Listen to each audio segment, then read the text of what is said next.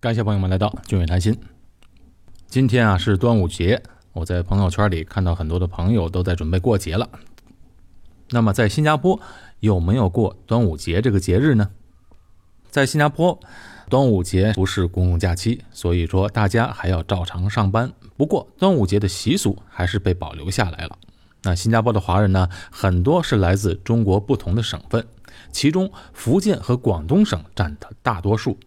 这些早期的移民就把家乡庆祝端午节的习俗带到了新加坡，在端午期间，新加坡还是能够感受到浓浓的端午气氛的，尤其是端午节的必备节目——划龙舟和吃粽子是必不可少的。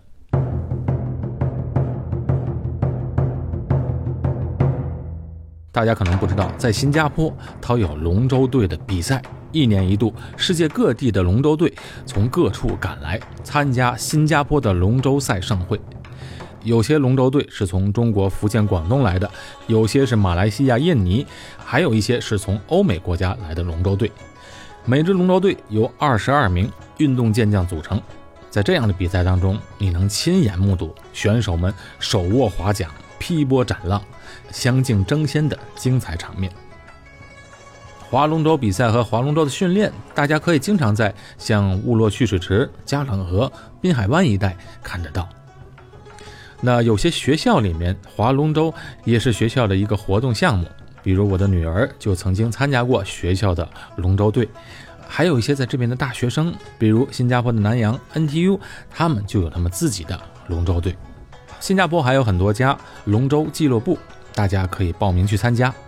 你在那里可以亲身参与这项运动，哎，尝尝奋力划桨的滋味，自己亲身体验一把，那比看划龙舟感觉更棒。呃不是每个人都去看龙舟或者划龙舟的，但是呢，几乎每个人在端午节这天都会吃粽子。新加坡人啊比较喜欢吃粽子，经常在各个大商场，呃，卖食品的地方可以看到啊很多的粽子店，而且一年到头都有卖的。啊，当然，在端午节这天，啊，每个粽子店门口都是大排长龙。那新加坡的粽子都有什么品种呢？我就给大家介绍一下。新加坡最普遍的就是福建的肉粽，啊，这种肉粽呢起源于福建泉州，选料讲究，配料多样。糯米需要炒过再加入配料，包粽子啊都是选用的上等的落叶竹。糯米的味道和竹叶的清香，让人齿颊留香。啊，除了福建肉粽，还有福建肉粽加咸蛋。哎，这个呢和福建肉粽比较相似，只不过是加了一个咸蛋黄，所以肉粽呢香气更加十足。除了咸蛋肉粽，还有一种叫 XO 肉粽。经过时间的推移。福建肉粽的版本啊越来越多，所以这个 XO 肉粽呢就在原来的版本之下，又加入了干贝、蚝干等等食材，深受新加坡本地人的欢迎。除了福建肉粽，还有虾米腊肉粽。虾米腊肉粽呢是加入了虾米、猪肉、糯米、辣椒，其中呢虾米必须要爆香一下才更有味道，喜欢吃辣的人必定喜欢。那刚才说了。在新加坡，除了福建人，还有广东的留下来一些传统。广东肉粽外观上和福建肉粽相似，那食材呢就有五花肉、香菇、咸蛋、绿豆。不过绿豆是要去皮的绿豆，再加上栗子，所以我们吃起来呢不仅仅能吃到五花肉的咸味，还有绿豆的香味。那除了广东肉粽，还有广东果肉粽。不过这种肉粽呢外形是四方形的，在广东地区是送礼佳品。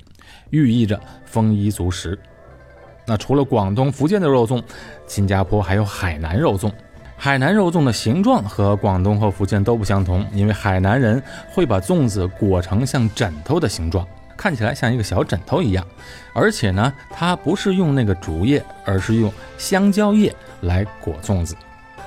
那除了海南，还有潮州。潮州人喜欢咸又喜欢甜，所以呢，一个粽子里必定要有甜咸两味，叫做潮州双拼粽子。那一口咬下去，甜咸兼容，这深受汕头人和海外潮州人的喜爱。还有一种粽子叫做碱水粽啊，好，这种粽子里啊，它没有肉馅儿，不过也不像我们北方的粽子是加红枣，这种没有肉馅儿的粽子通常是用来拜神祭祀用的。不过呢，有一些新式的碱水粽，它里面加入了一些红豆泥，除了拜神祭祀之外呢，我们吃起来也比较可口。那最有本地特色的，当属于娘惹肉粽了。这娘惹肉粽呢，就是由土生的华人研究出来的特别的口味。娘惹肉粽看起来最不同的就是它的糯米上啊是蓝色的啊，因为什么呢？因为它在粽子里面啊加入了兰花汁儿。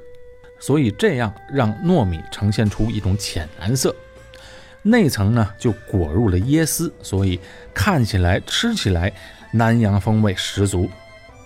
呃，娘惹粽有两种，有一种肉粽是用竹叶来包裹的，还有一种娘惹肉粽是用斑斓叶子来包裹。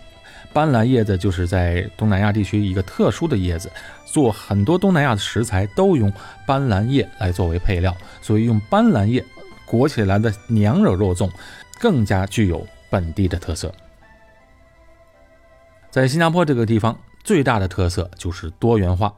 新加坡不仅是国际东西方的交汇处，那各个种族、各个地方的美食也汇聚在了这里。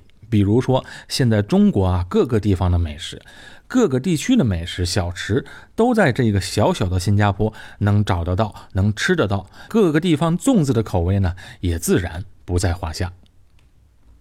不过我呢是个北方人，从小吃的粽子都是甜味红枣馅的，所以呢这种粽子我吃起来还是比较习惯。不过我们天津人，有的人在端午节会吃个粽子应景，大多数人呢还是喜欢在家里包包饺子。所以今晚呢，我在家里也是和我的父母亲和我的家人一起包饺子、吃粽子，过一个团圆的节日。好，今天应个景，给大家说说新加坡的粽子。这期节目到这里结束，我是高俊伟，在新加坡，我们下期节目再见。